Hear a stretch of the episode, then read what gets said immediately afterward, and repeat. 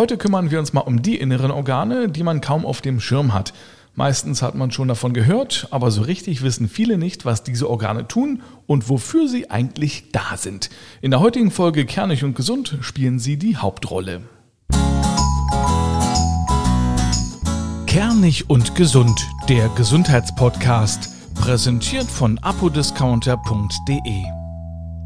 Hallo und willkommen zu einer neuen Folge Kernig und Gesund. Ich bin Mario de Richard und habe jede Woche Experten und Fachärzte bei mir am Mikrofon, um über ein Gesundheitsthema zu sprechen.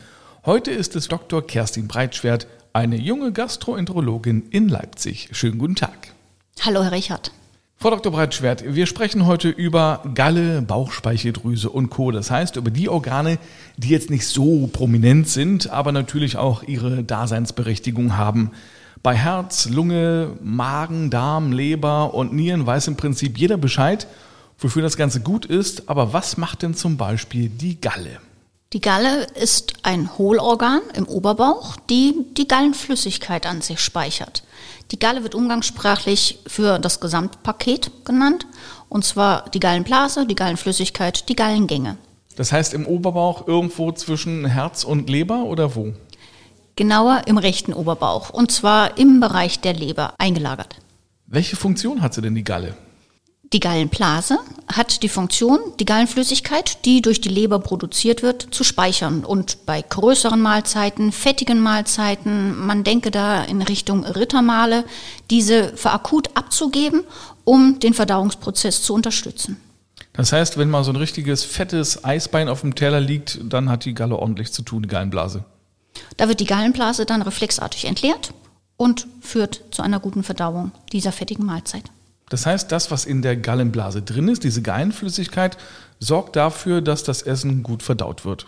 Es werden die Fette gespalten, es werden die Kohlenhydrate gespalten und dadurch Nahrungen verdaulicher gemacht, richtig. welche Probleme kann denn eine Galle machen? Die Gallenblase an sich kann Probleme machen, wenn sich Steine darin befinden. Meistens sind das Cholesterinsteine in unserer Bevölkerung, die durch zu viel Fett ausfallen diese Gallensteine werden durch die Gallenblase zum Beispiel bei der Entleerung umschlossen und können dann auch Gallenkoliken produzieren. Ein Gallenstein kann aber auch bis in den Gallengang rutschen und dort massivste Schmerzen an sich machen. Dieser Gallengangsstein kann bis zu einem Ikterus, also einer Gelbsucht führen, weil die Galle nicht mehr abfließen kann. Wie groß ist so ein Gallenstein? Also ich stelle mir das gerade so vor, wie Sie sagen, äh, wie in so einer Tropfsteinhöhle, wenn es immer auf dieselbe äh, Stelle tropft, dann bilden sich auch irgendwie Salzkristalle, was dann mit der Zeit immer größer wird. Ist es bei einer äh, Gallenblase dann auch so, dass da sozusagen das Cholesterin sich so ansammelt bis zu einem großen Klumpen? So ähnlich kann man sich das vorstellen, ja. Die Gallenflüssigkeit fällt aus und bildet dadurch kleine Kristalle, die sich dann zu einem Stein verklumpen. Die Größe ist ganz unterschiedlich. Man kann zum Beispiel Gallenkries auch feststellen. Das sind sehr kleine Krümel.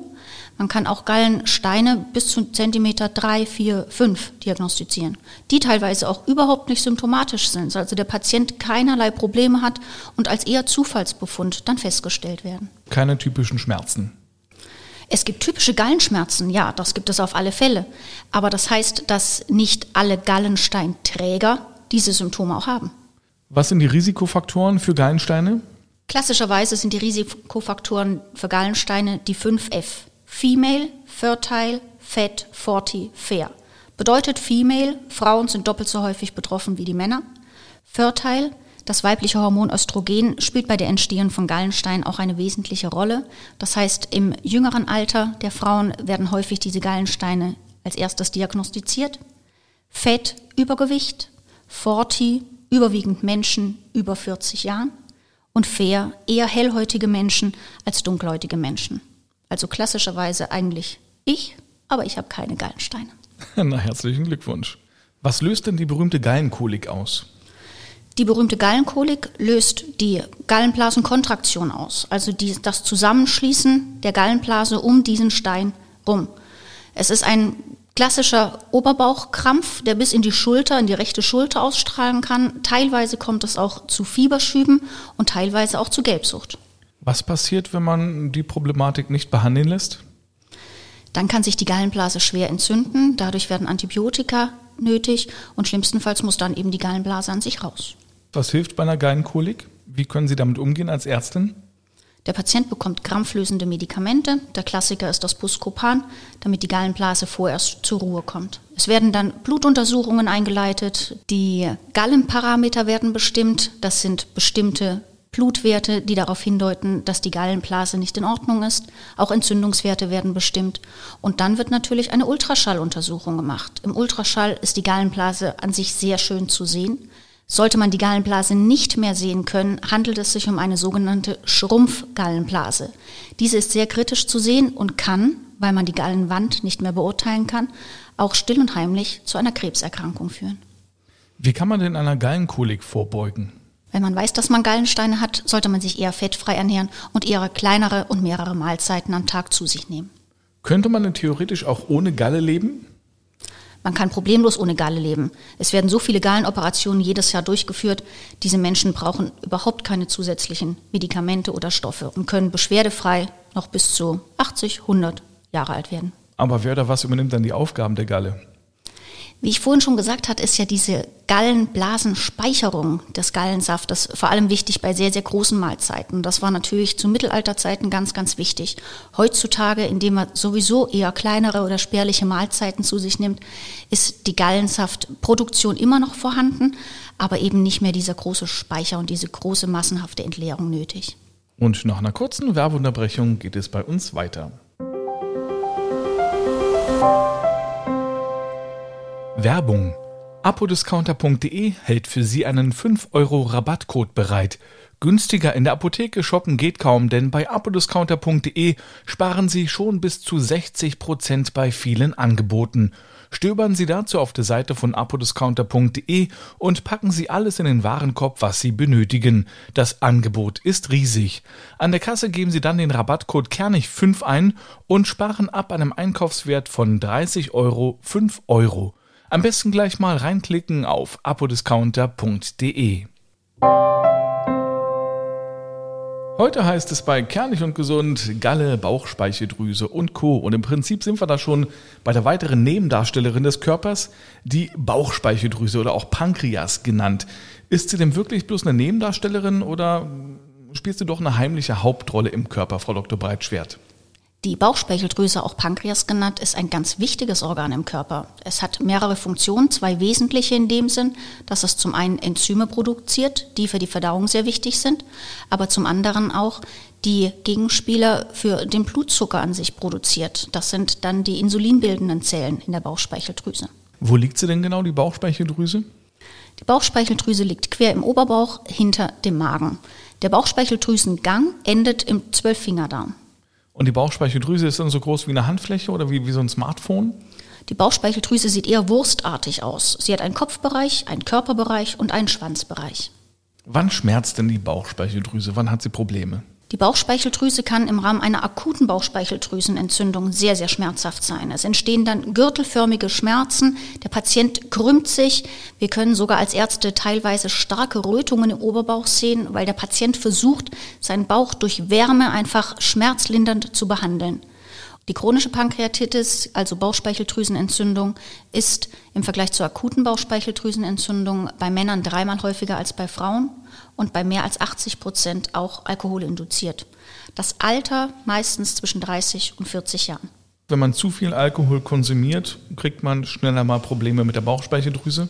Dauerhaft zu viel Alkohol oder wirklich ganz akut sehr, sehr viel Alkohol? Das verschwindet dann wieder von alleine?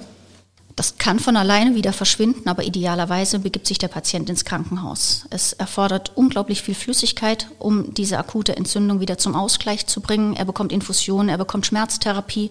Er sollte idealerweise auch eine Nulldiät halten, um einfach die Aktivität gerade dieser Verdauungsenzyme zu reduzieren. Und dann wird alles wieder gut, wenn man Glück hat? Es gibt einmalige Geschehnisse. Wenn der Patient aufhört, Alkohol zu trinken und sich entsprechend gut ernährt auch, kann es sein, dass es ein einmaliges Ereignis bleibt. Wenn der Patient seinen chronischen Alkoholkonsum fortführt, kann es auch zu einer chronischen Bauchspeicheldrüsenentzündung kommen. Dadurch entstehen kleine Verkalkungen in der Bauchspeicheldrüse, auch Zysten können entstehen. Die Bauchspeicheldrüse kann sich auch akut auf chronisch entzünden. Oft nehmen Patienten ab, weil die Verdauungsenzyme nicht mehr entsprechend ausgeschüttet werden und die Verdauung auch reduziert wird. Was ist ein weiteres Problem der Bauchspeicheldrüse? Was kann noch auftreten? Eine chronische Bauchspeicheldrüsenentzündung kann auch schlimmstenfalls bis zu einem Bauchspeicheldrüsenkrebs führen. Dieser tut meistens auch nicht weh, sodass er in allermeisten Fällen zu spät diagnostiziert wird und maximal in 20 Prozent noch operabel ist. Wie merkt man denn, dass die Bauchspeicheldrüse nicht so richtig arbeitet?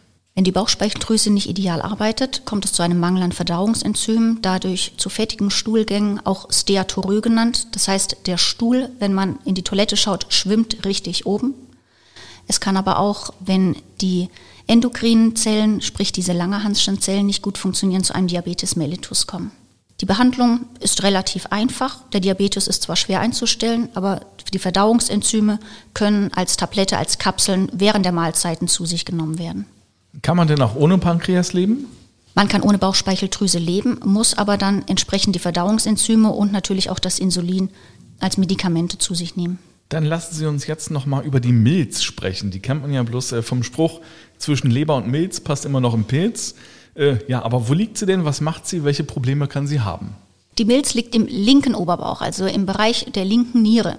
Die Milz ist ein bohnenförmiges Organ, auch im Ultraschall immer sehr, sehr schön zu sehen. Sie hat die Funktion, das Immunsystem zu stärken. Sollte die Milz vergrößert sein, ist immer ein Immunmangel oder eine Immunerkrankung nachweisbar. Dann reden wir jetzt nochmal über den Blinddarm. Kann man wirklich problemlos auf den verzichten? Auf den Blinddarm kann man problemlos verzichten. Die sogenannte chronische Blinddarmentzündung gibt es an sich überhaupt nicht. Es kann eine akute Blinddarmentzündung sein. Die kann hervorgerufen sein durch zum Beispiel Tomatenkerne, Traubenkerne. Das heißt, diese kleinen Kerne setzen sich in dem kleinen Säckchen ab und führen zu einer Entzündung. Dann muss operiert werden und der Patient lebt problemlos weiter. Dann bedanke ich mich bei Ihnen, Frau Dr. Breitschwert. Das war wieder sehr aufschlussreich. Bis zum nächsten Mal. Vielen Dank. Und Ihnen vielen Dank fürs Zuhören. Alle Folgen Kernig und Gesund gibt es auf kernigundgesund.de und außerdem überall dort, wo es gute Podcasts gibt. Bis zum nächsten Mal. Tschüss.